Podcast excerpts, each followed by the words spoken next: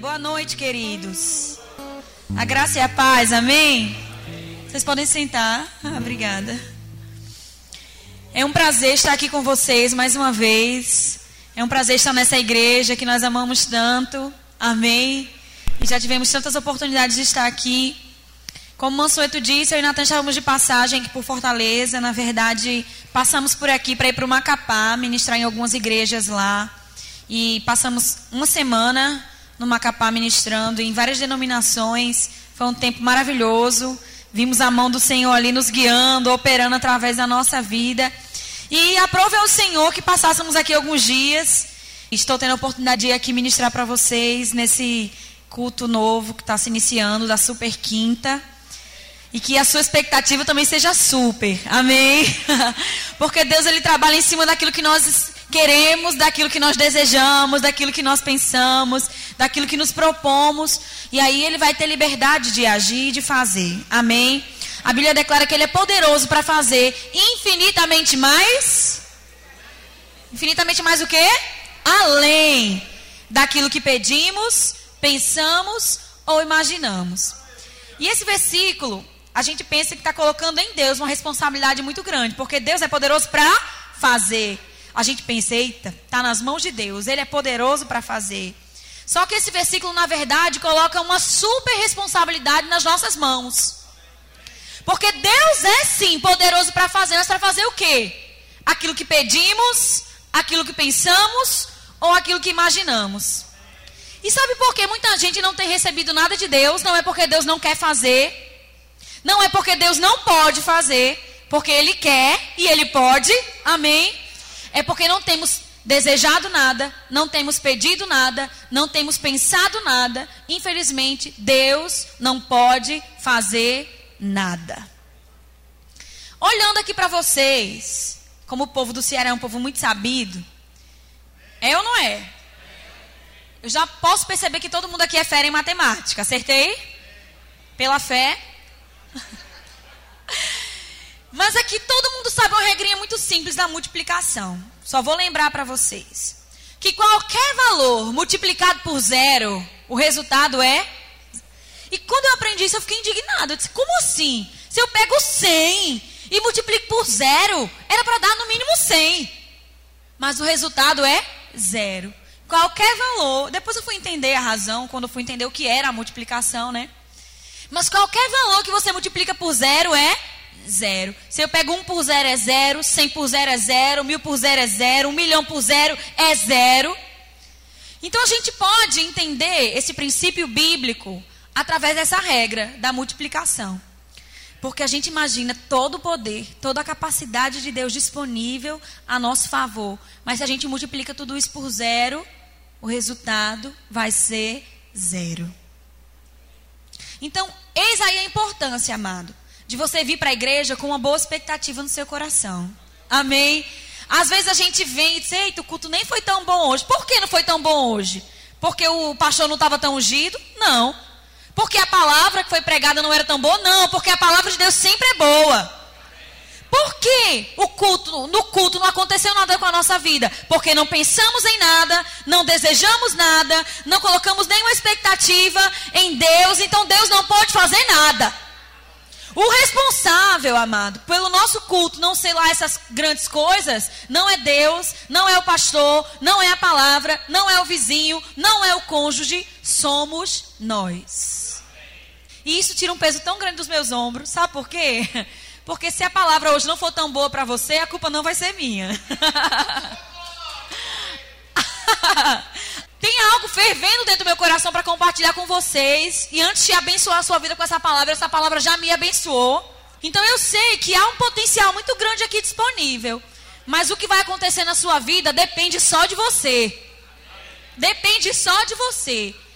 Então, aproveita agora esses, esses minutinhos iniciais do, da palavra, ajusta o seu coração, coloca a tua expectativa lá em cima. Não em mim, eu não posso fazer nada por você, mas coloca a tua expectativa lá em cima, pelo que Deus pode realizar na sua vida hoje.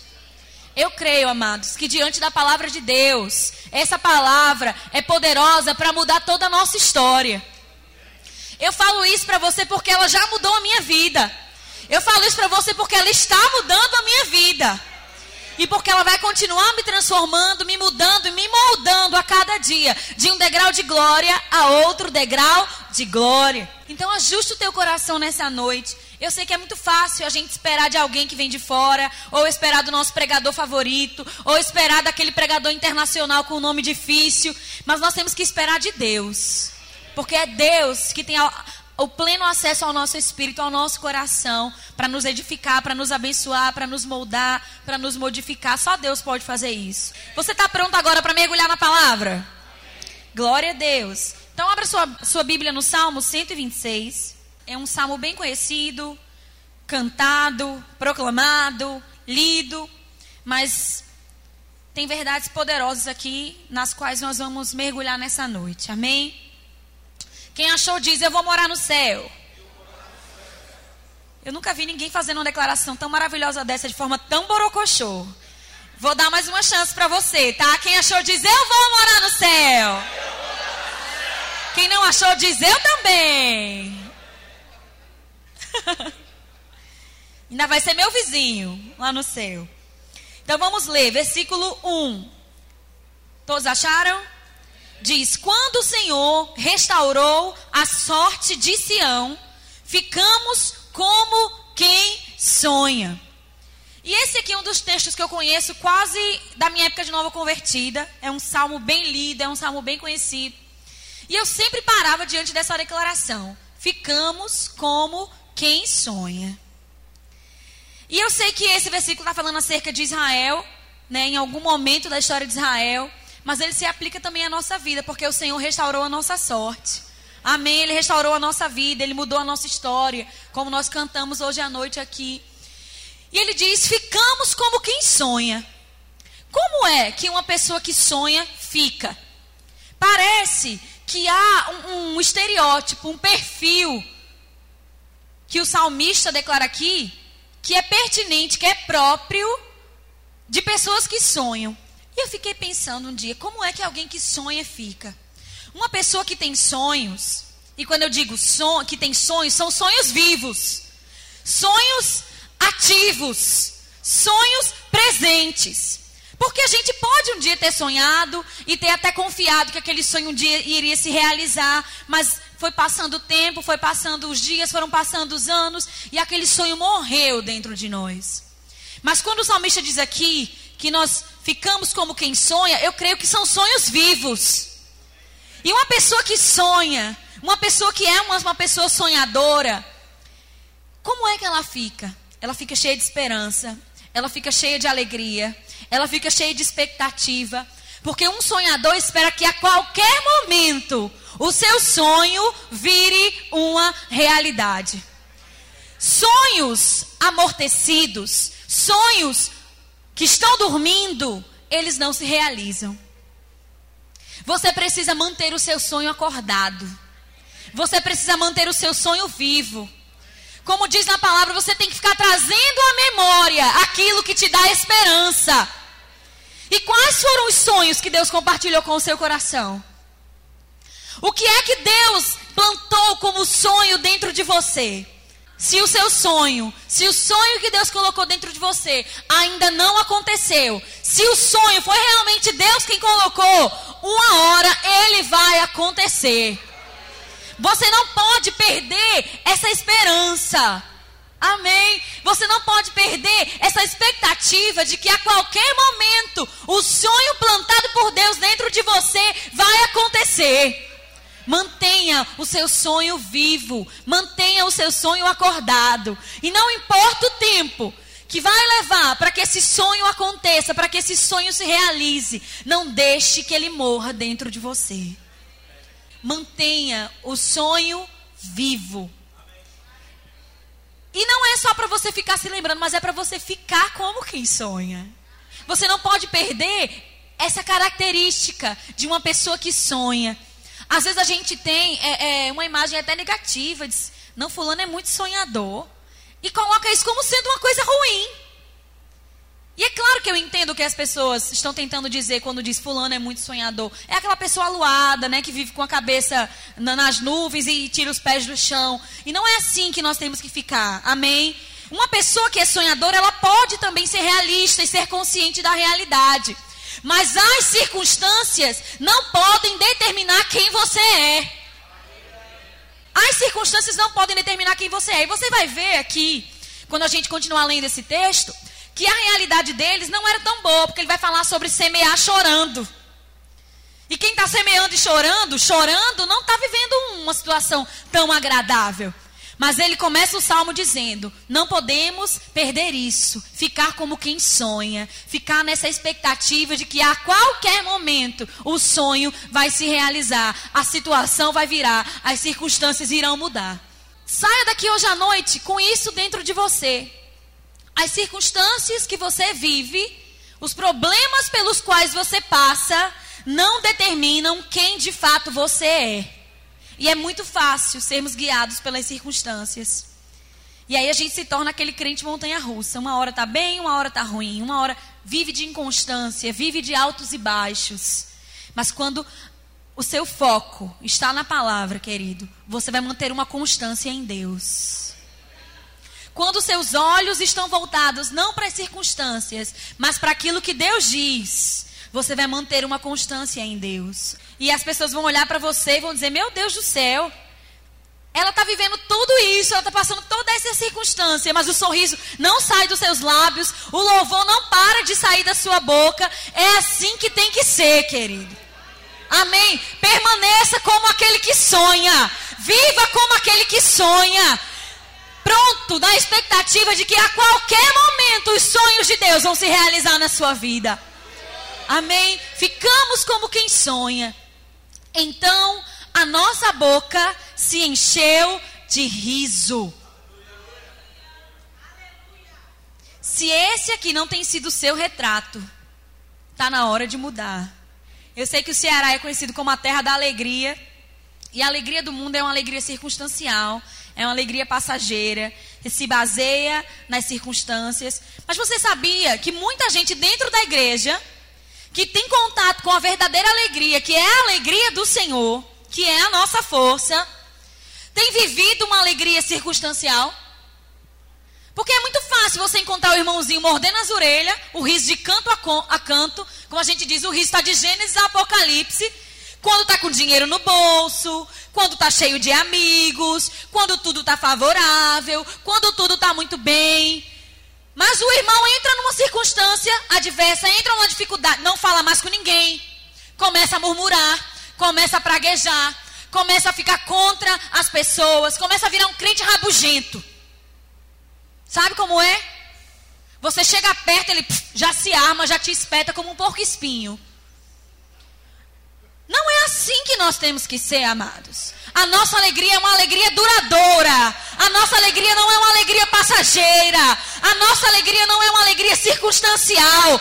Temos sempre que estar com a boca cheia de riso.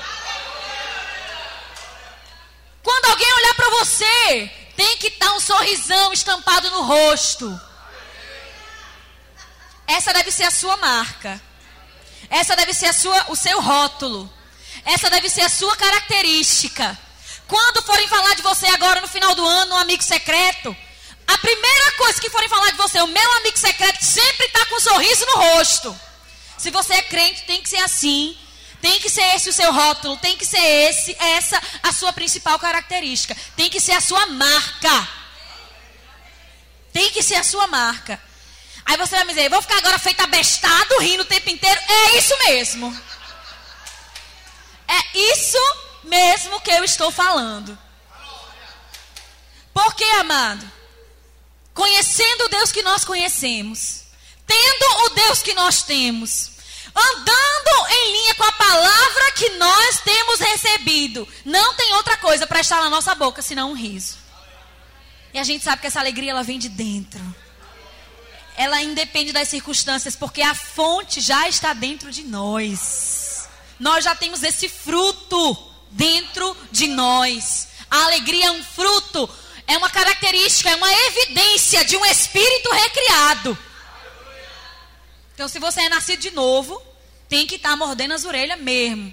Como diria o meu querido pastor Bud, tem que ser um jumento comendo espinho. Mostrando os dentes. É assim que tem que ser. A nossa boca se encheu de riso. E os nossos lábios de quê? De júbilo. E a nossa língua de júbilo. E entre as nações se dizia: Grandes coisas tem feito o Senhor por eles. Esse aqui deve ser o testemunho final da sua vida, amado. As pessoas devem olhar para você e dizer: Uau, Deus só pode estar tá fazendo muita coisa boa na vida dessa criatura, desse cidadão. Para estar tá com esse riso todo, para estar tá com esse júbilo todo. Deus só pode estar sendo muito fiel em cumprir as suas promessas na vida dele. Amém, amado? Quando olharem para você, deve ser esse o relatório. As nações diziam isso de Sião. E se você fosse olhar para a história de Sião, estava sendo perseguido, estavam querendo tomar conta do que era deles, estavam querendo se apossar do que era deles, mas porque eles conheciam o Deus a quem eles serviam. O relatório das nações era esse: grandes coisas tem feito o Senhor por eles. Isso é ter o nome do Senhor glorificado através da sua vida. Isso é ter o nome do Senhor glorificado através de você. Com efeito, grandes coisas fez o Senhor por nós, por isso estamos alegres. E você poderia me dizer, é irmã Ana, amém, glória a Deus pela sua palavra, mas eu não tenho razão para estar tá alegre, não. Não tenho razão para estar tá feliz, não. Na minha casa está acontecendo isso, isso e isso. Na minha dispensa não tem isso, não tem isso, não tem isso. A minha conta bancária não tem isso, não tem isso e não tem isso. O meu filho está isso, isso e isso. O meu marido está isso, isso e isso. Então, você está vendo, a minha história não está tão boa, eu não tenho tanta razão para estar tá feliz, eu não tenho tanta razão para estar tá alegre. Tudo bem, talvez você esteja com teu, o teu foco tão no que você está vivendo que você se esquece de considerar o que o Senhor já fez e o que o Senhor ainda vai fazer na sua vida. Quando o seu presente não está te alegrando tanto, amado, olhe para o seu passado e olhe para o seu futuro. Você está entendendo? Talvez eu não tenha nenhuma razão agora. E eu sei que eu estou falando assim, mas sempre tem uma razão para a gente se alegrar em Deus. No tempo passado, no tempo presente e no tempo futuro. Amém? Mas se você não quiser se esforçar tanto para achar, para cavar algum motivo de alegria agora no tempo presente, Olha para o seu passado. Olha para o que Deus fez. Olha para o que Deus realizou. Olha para onde ele, de onde Ele te tirou. Olha como era a tua vida. Olha como era a tua família. Olha, olha como era a tua casa. E se alegra com aquilo que Ele já fez. Grandes coisas fez o Senhor por nós. Olha para o que Ele já fez. E se você me diz, é, mas a, o meu passado era só a graça, só a misericórdia. É porque eu estou diante de uma pessoa muito pessimista, que não consegue achar nada no passado, não consegue achar nada no presente. Mas calma, há esperança para você. Olha para o teu futuro. Olha para onde você vai. Olha o que você vai viver. Olha o que você ainda vai experimentar. O céu que Jesus vai preparar para você. Tem uma música de um cantor americano chamado Keith Green. Muita gente aqui em Fortaleza gosta dele. E ele diz assim: que se Deus fez tudo isso em seis dias, Imagina o que ele não está fazendo em dois mil anos. Porque quando Jesus saiu daqui, há dois mil anos, ele disse: Eu vou lá preparar um lugar para vocês. Isso tudo aqui que a gente vê é tão maravilhoso, é tão grandioso, é tão glorioso. Foi feito em apenas seis dias. Ei, Madami? Ô, oh, glória! Imagina o que não está nos aguardando. Imagina o que é que estamos esperando lá no céu, quando as trombetas soarem, quando o nosso rei voltar para nos buscar. Aí, amado, se você não consegue se alegrar com o seu futuro também, venha cá, levante suas mãos, nós queremos orar por você, para você nascer de novo. Porque se não tem motivo de alegria no passado, não está encontrando motivo de alegria no presente, e ainda nem consegue se alegrar com o futuro que você tem em Deus, eu te perdoo. Venha cá, nós vamos orar por você. Você precisa nascer de novo. Perceba, não há razão.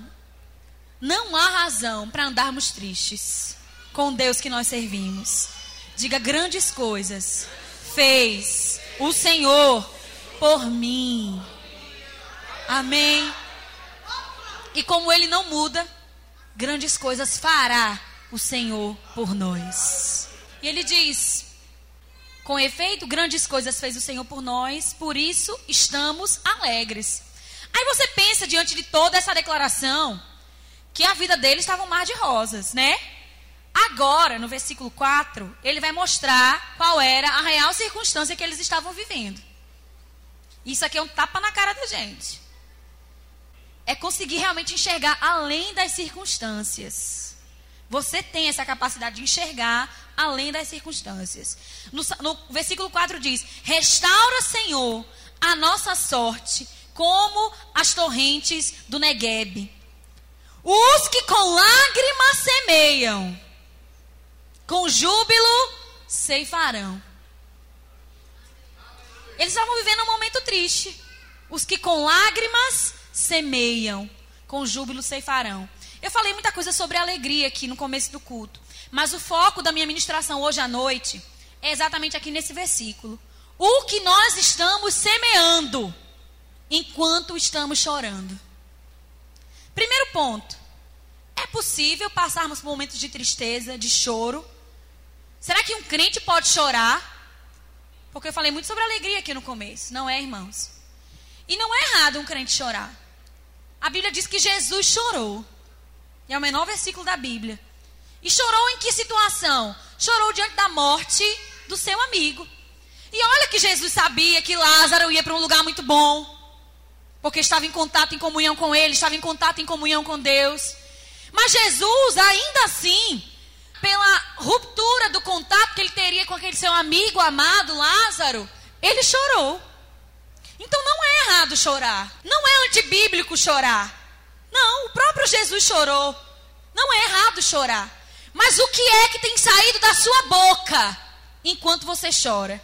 Os que com lágrimas semeiam. O que você tem semeado nos momentos de dificuldade, de tribulação e de tristeza pelos quais você tem passado? O que você tem falado? O que você tem declarado? Os que com lágrimas semeiam. O que, que você tem semeado? Você não pode parar de semear coisas boas na sua vida. Você não pode parar de semear a palavra de Deus na sua vida. E é no momento que as coisas não estão tão boas que a palavra deve estar sempre presente nos seus lábios. Só que muitas vezes, presta bem atenção nisso que eu vou falar. Nós nos utilizamos das dificuldades para murmurar, praguejar contra Deus, para murmurar contra a nossa liderança, para falar mal dos nossos irmãos. Tudo que o homem semear, isso ele ceifará. É uma lei. É uma lei espiritual. Então eu pergunto para você: o que você tem semeado enquanto você chora? Não é errado passar por momentos de tristeza. Errado é coisas ruins saírem da sua boca, ou seja, você semear coisas ruins quando você está vivendo esses momentos. O que você tem semeado? o que você tem falado. Os que com lágrimas semeiam, com júbilo ceifarão. Se você continua semeando a palavra, mesmo enquanto você está chorando, há uma esperança para você. Você vai colher Se no momento presente as coisas não estão tão boas, mas eu não paro de semear a palavra, eu continuo chorando, mas semeando a palavra. Num futuro muito próximo, amado, eu vou colher e vou colher com júbilo. Vou colher com alegria. Se eu semeei a palavra, eu vou colher com alegria. Mas se você se apoia na tristeza do momento e só sai incredulidade, só sai murmuração, só sai lamúria, só sai pranto da sua boca, querido, desculpe, mas infelizmente a sua colheita não vai ser feliz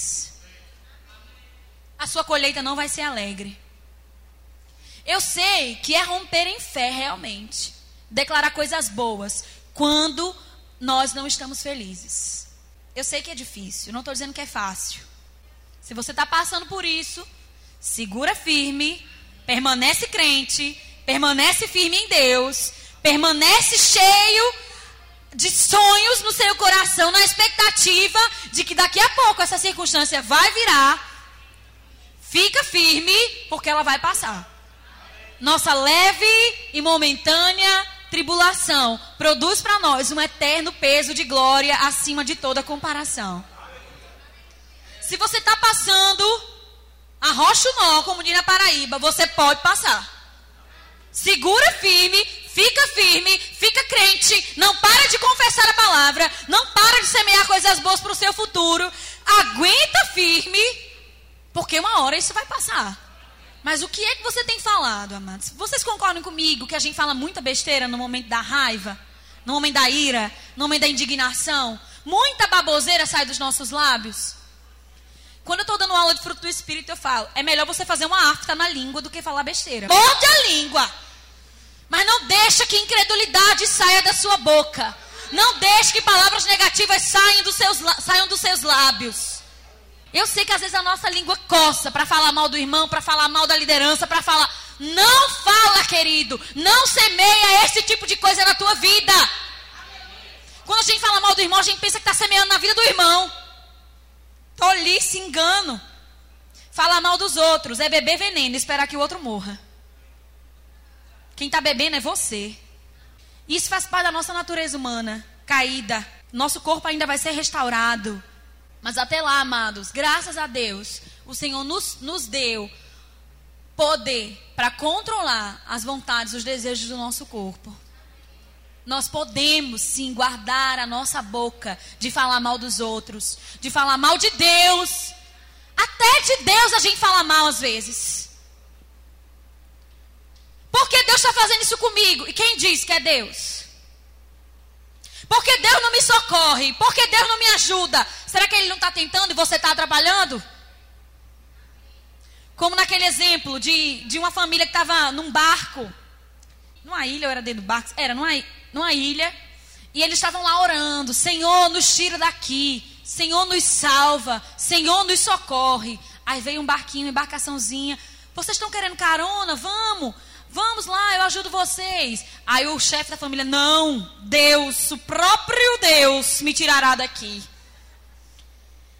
Aí a embarcaçãozinha foi embora, eles continuaram lá clamando, pedindo a Deus: Senhor, nos tira daqui, a comida está acabando, a água está acabando, nós vamos morrer. O Senhor não está vendo, o Senhor não está olhando para mim nessa hora.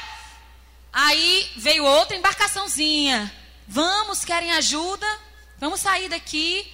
E eles, não, o próprio Deus irá me socorrer. Eu sei que passaram muitas embarcações ali. E no final das contas, a água acabou, a comida acabou, os cocos do coqueiro acabaram. E aquela família morreu. E foram para o céu. Chegando lá, eles foram tirar satisfação com Deus. Pai, peraí. Clamamos ao Senhor por socorro, por ajuda. E o Senhor não nos socorreu naquela hora de dificuldade. Aí Deus disse: Espera aí.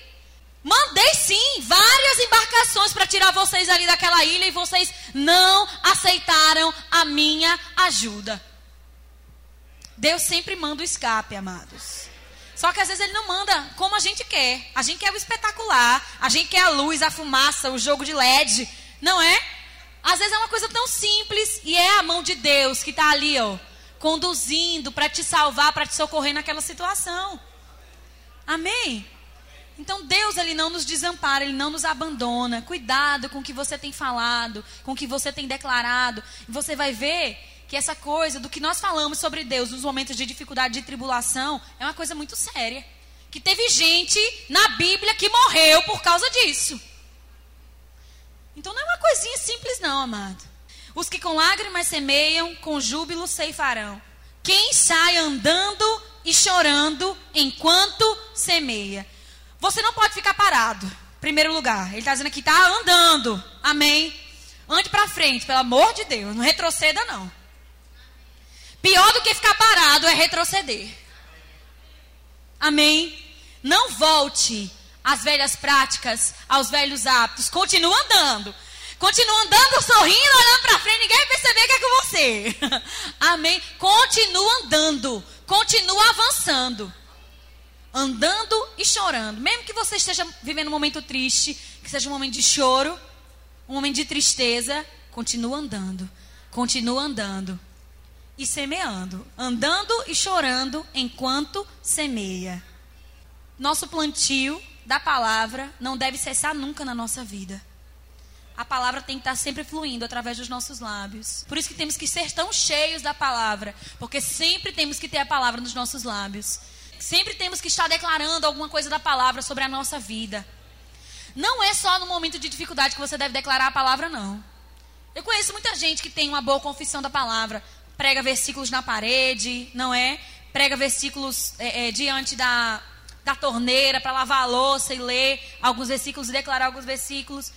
Mas eu, eu percebo que a maioria das pessoas só faz isso quando estão vivendo uma circunstância.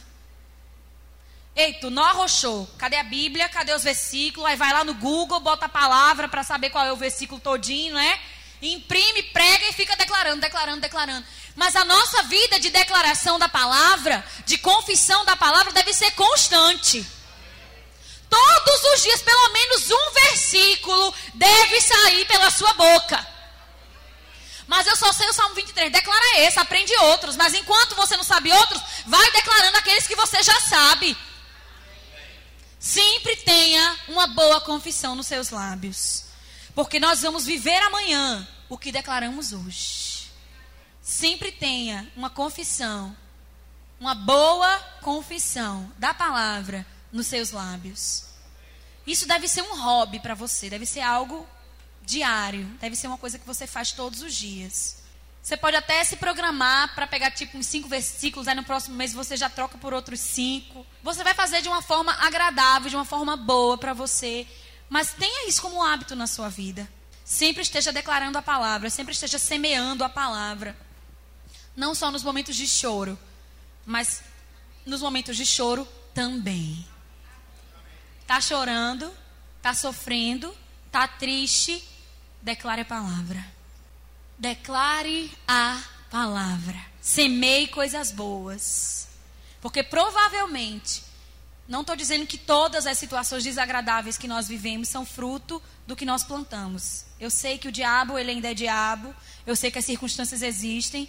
Que se fosse assim, ninguém passaria dificuldade, tribulação. E o próprio Jesus passou, ele foi tentado. Não é assim? Então, nem todos os momentos de dificuldade que nós enfrentamos são colheitas de coisas desagradáveis que nós plantamos. Vocês estão entendendo?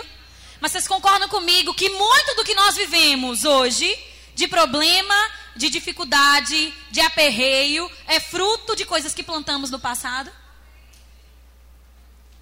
Então, o teu futuro está no teu presente. O teu futuro começa hoje, começa agora, começa aqui. Declare coisas boas e você viverá coisas boas. Os que saem andando e chorando enquanto semeiam, voltarão com júbilo, trazendo os seus feixes. Que feixes são esses? Com certeza, colheita do plantio que foi feito enquanto ele andava e chorava. Quer voltar com feixão ou com feixinho? Não é Deus que escolhe, eita, para Mansueto, porque ele é um servo bom e fiel, eu vou dar um feixão. E para Ana, vou botar ninguém aqui não, para ninguém achar que eu estou de marcação. E para Ana, eu vou dar um feixinho. Não, não é Deus que escolhe e determina o tamanho do teu feixe. É o teu plantio que determina o tamanho do teu feixe. Depois, amado, não semeia, não vem ficar com inveja do meu feixe, não. Porque eu não vou perder tempo, vou estar tá semeando a palavra para colher um feixão. Depois tu colhe só um moizinho, tamanho de nada, um moi de quinto. Já viu moi de quinto?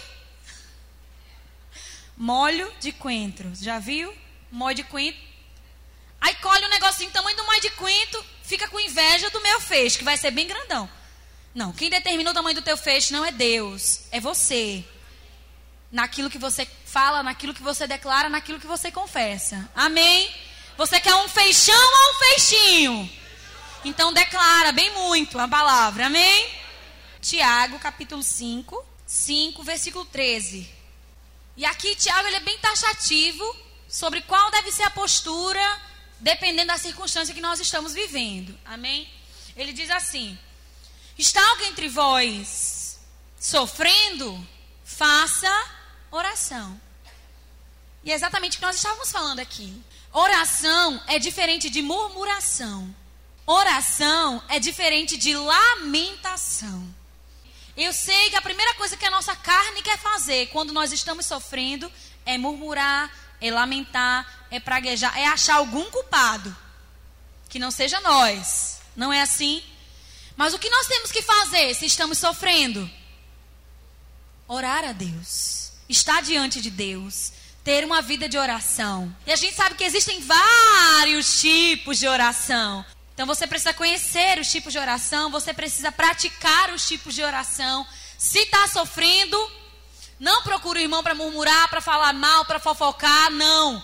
Vai para a presença do Senhor. Ora ao Senhor, porque é ali que vai estar a solução para o teu sofrimento. É diante de Deus que vai estar a solução para o teu sofrimento. Está sofrendo? Está sofrendo?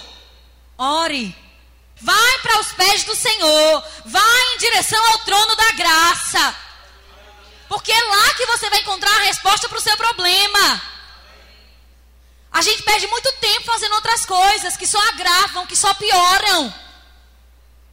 Amém. Não é falando, murmurando, contando para os irmãos as desgraças que você vai resolver o teu problema, não, meu amado. Então para de perder tempo. Ganha tempo na tua vida. Está sofrendo? O que, que a Bíblia diz? Ora. Ora. Mas eu não sei orar, sabe? Você sabe falar. Você sabe contar os problemas para o irmão. Então você sabe contar para Deus também. Orar é conversar com Deus. A gente vê falando, ah, eu sou nova convertida, pastor, eu não sei orar não, mas está falando comigo. Então se você sabe falar comigo, você sabe falar com Deus. O problema é que a gente tem uma visão muito deturpada do que é orar, acha que tem que mudar a voz, que tem que falar palavras bonitas, amantíssimo, soberano e poderoso. Não precisa, amar. Deus é teu pai. Se eu chegasse lá em casa, soberano papai, Abenço, papai. Você está ficando doida, menina? Não precisa disso diante de Deus. Deus é simples. Amém? Seja simples com Deus. Está sofrendo? Vai lá, diz, pai, preciso conversar contigo. E não é falta de reverência isso. Amém? Falta de reverência é você não considerar Deus como Deus. Não considerar o seu pai como pai. Você está ali numa conversa franca com ele. Diz, Senhor, olha, vamos conversar. Estou vivendo essa, essa, essa, essa circunstância. E eu poderia estar contando isso para qualquer outra pessoa, mas eu sei que só o Senhor pode resolver meu problema. Então eu estou falando para o Senhor. Vai lá em secreto e o teu pai que te vê em secreto te recompensará. Conta para Deus. Eu não estou dizendo que é errado você ter um companheiro de oração e compartilhar coisas para ele. Não, não é errado. Mas às vezes a gente fica preso a isso e não resolve nada na nossa vida se o nosso companheiro de oração não estiver perto da gente. Você tem um companheiro que não te deixa nunca, que é o Espírito Santo, está aí dentro de você. Então, teu companheiro de oração viajou. E agora? Eu vou ter que esperar 15 dias porque ele está num, numa viagem pela Europa. Vou ter que esperar ele voltar para eu resolver meu problema? Não. Vai hoje, se tranca, fala com teu pai, fala com Deus. E ele vai te ajudar. Ele vai resolver o teu problema. Porque ele é o teu pai. Ele move céus e terra em teu favor. Está sofrendo? Ore. Olha para o teu irmão, pergunta para ele: está sofrendo? O que, que você responde para ele? Ore. Está sofrendo? Ore. Pronto, acabou. está alguém alegre? Pergunta para ele: está alegre? Porque nem todo tempo é para a gente estar tá sofrendo, não, querido. Essa vida de sofrimento 100%, 100% do tempo, não é de Deus, não, esse negócio. Você percebe que aqui há um desequilíbrio nessa história? Tem gente que pensa que tem que estar tá sofrendo, sofrendo na moinha, no estreito, no, na perreio, na moinda, o tempo inteiro. Não, não é o tempo inteiro. Você não vai sofrer o tempo inteiro. E tem gente também que está do outro lado pensando que só vai ser as mil maravilhas. Na primeira dificuldade se desvia, porque propaganda enganosa fizeram para ele. Você olha, seja crente, porque a sua vida vai melhorar. Com certeza vai melhorar, porque você ia para o inferno, agora você vai para o céu. Mas quando você for evangelizar alguém, depois que a pessoa aceita Jesus, bate um papo reto com ele conta a realidade para ele. Só olhe, você agora tem um inimigo que antes era o seu pai, agora ele é o seu inimigo. Ele vai pelejar contra você, mas não se preocupa não, porque diante de todas as coisas você já é mais do que vencedor. Mas fala a realidade para ele, porque tem crente que acha que não vai acontecer nada de ruim. Aí no primeiro problema se desvia, porque diz: Não, não falaram para mim que tinha essa parte não da história. Tem. Jesus sofreu, Paulo sofreu. Você acha que, que tu é melhor do que eles? Vai sofrer também. Mas então tem esses dois extremos. Gente que acha que é para sofrer o tempo todo e gente que acha que nunca vai sofrer. Vive no conto de fadas. Não. As duas coisas serão uma verdade para você. Não é só para sofrer, mas também saiba que você vai sofrer, você vai passar por dificuldade. Tá alegre? Pergunta pro seu irmão, tá alegre? O que, é que temos que fazer?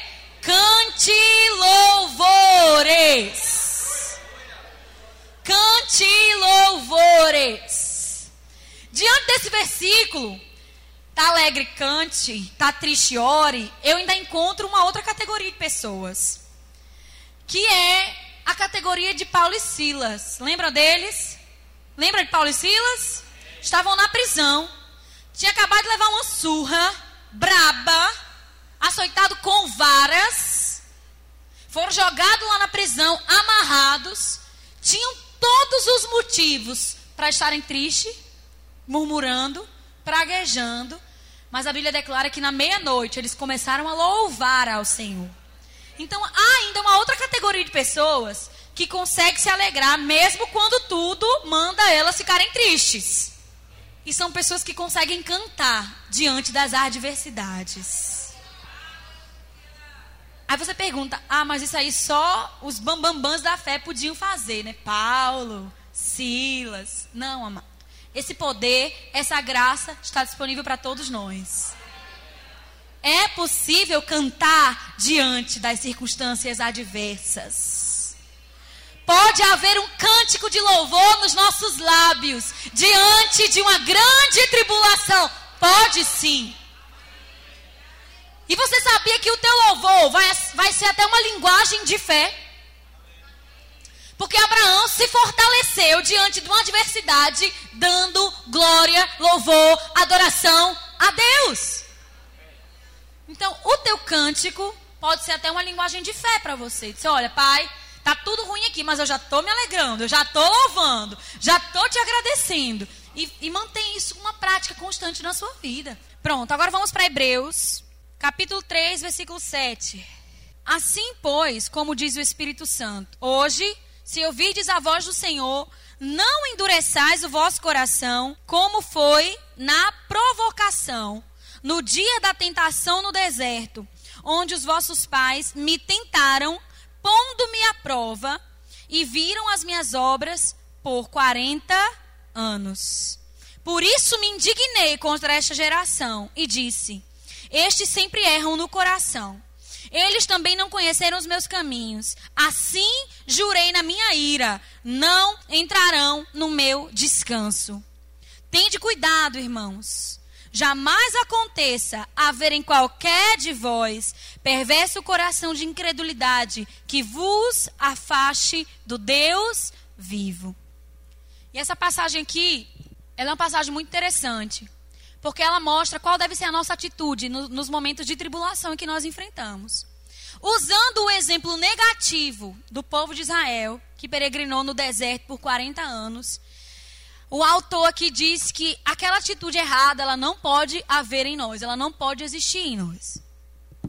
E o que foi de errado que esse povo fez? Se você for olhar lá em Êxodo, capítulo 17, é o texto que relata esse dia do qual o autor aqui está falando em Hebreus.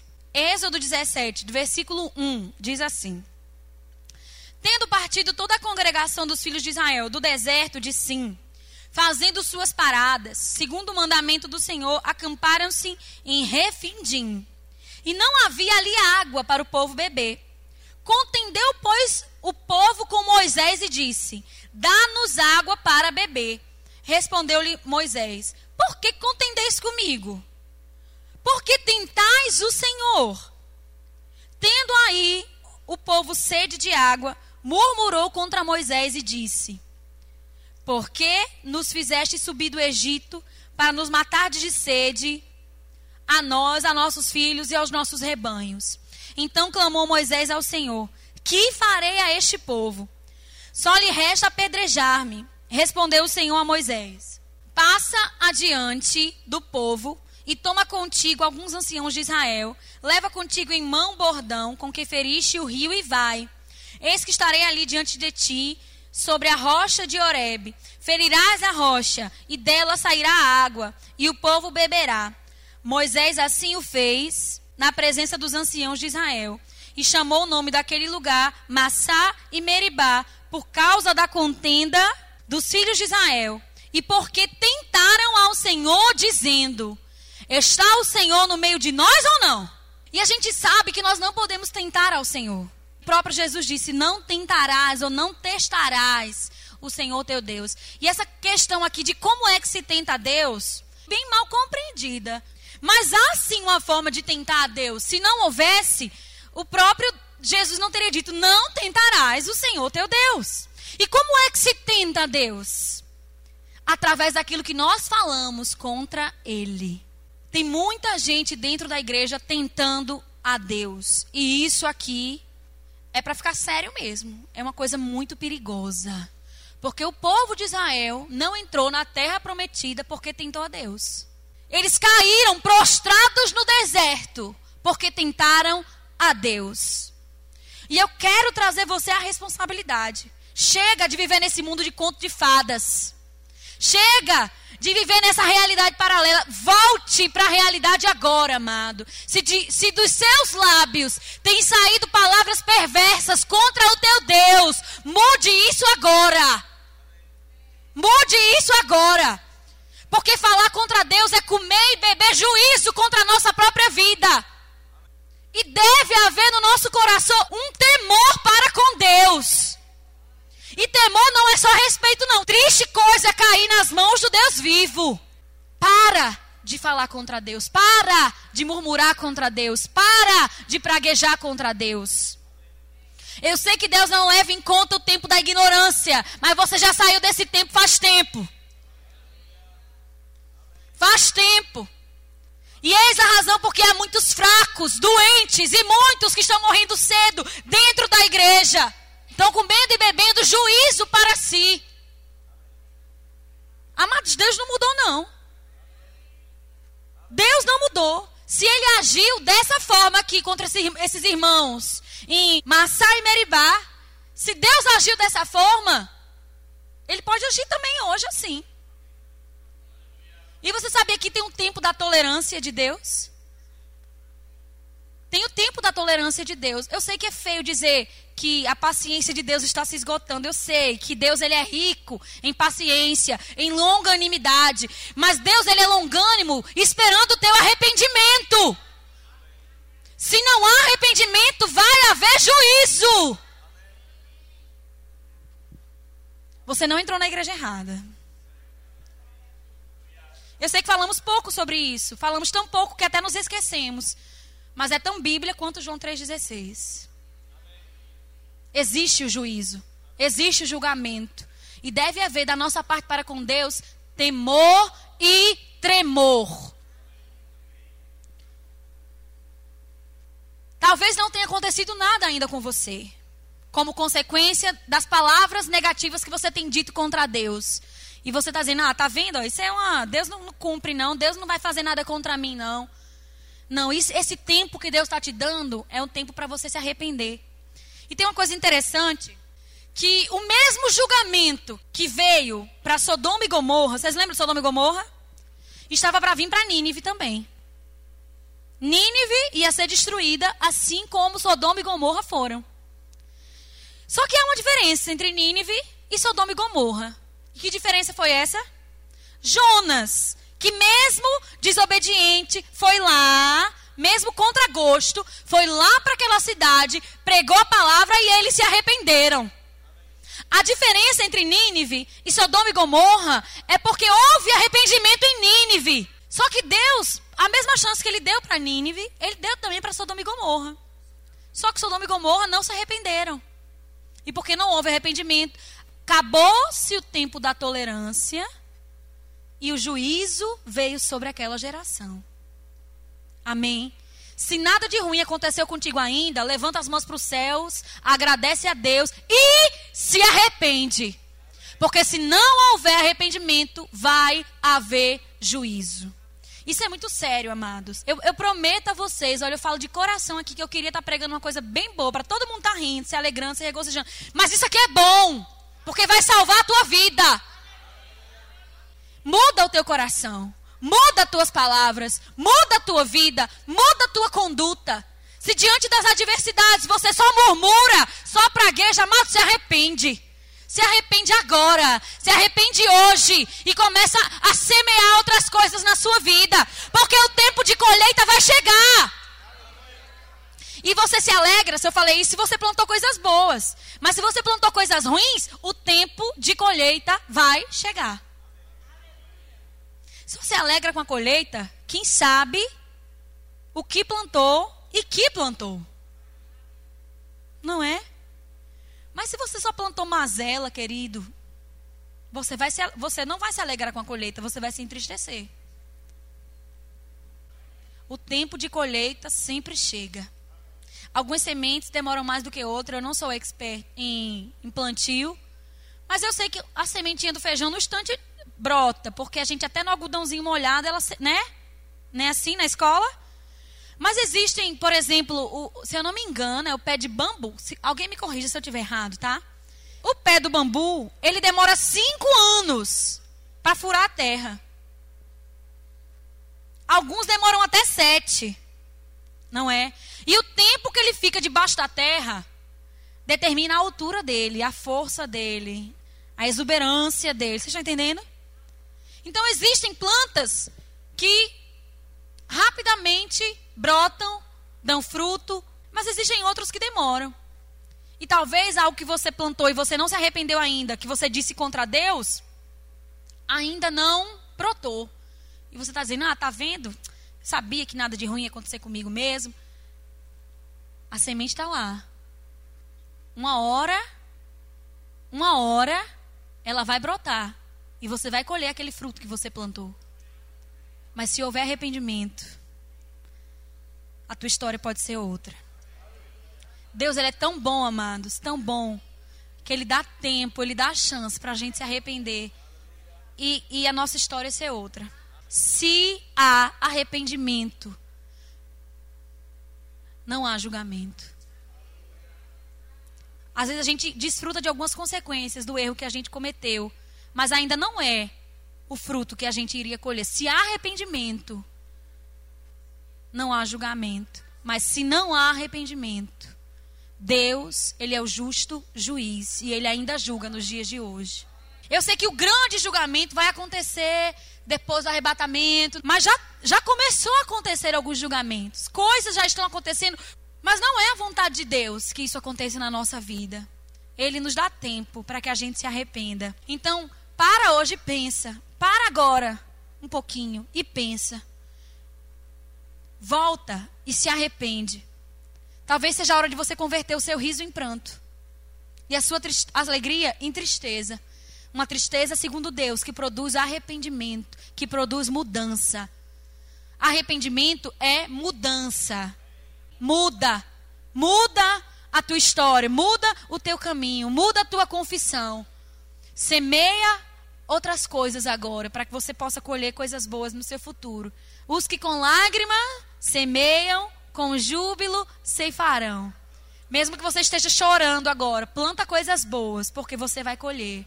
Tudo que o homem plantar, isso também ceifará. Quem tem ouvidos para ouvir, ouça.